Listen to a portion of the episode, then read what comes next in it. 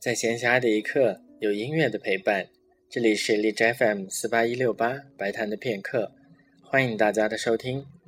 今天是二零一四年四月四日，在今天的节目当中，我们将继续昨天的内容，一起来听勃拉姆斯第一交响曲的第二、三两个乐章。相比第一乐章和第四乐章的音域，二、三两个乐章就显得非常柔和了。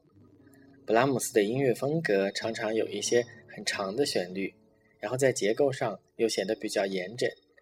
你会发现他写快速的乐章都比较少，总是一些稳健的速度，也总有一种田园牧歌的风情，要么就是阿尔卑斯的湖光山色。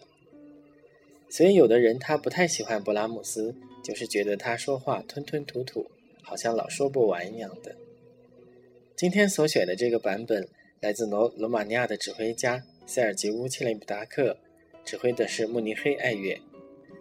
切列普达克到晚年之后比较偏爱慢速度，这样演奏勃拉姆斯，你会听起来更加柔和，更加绵长。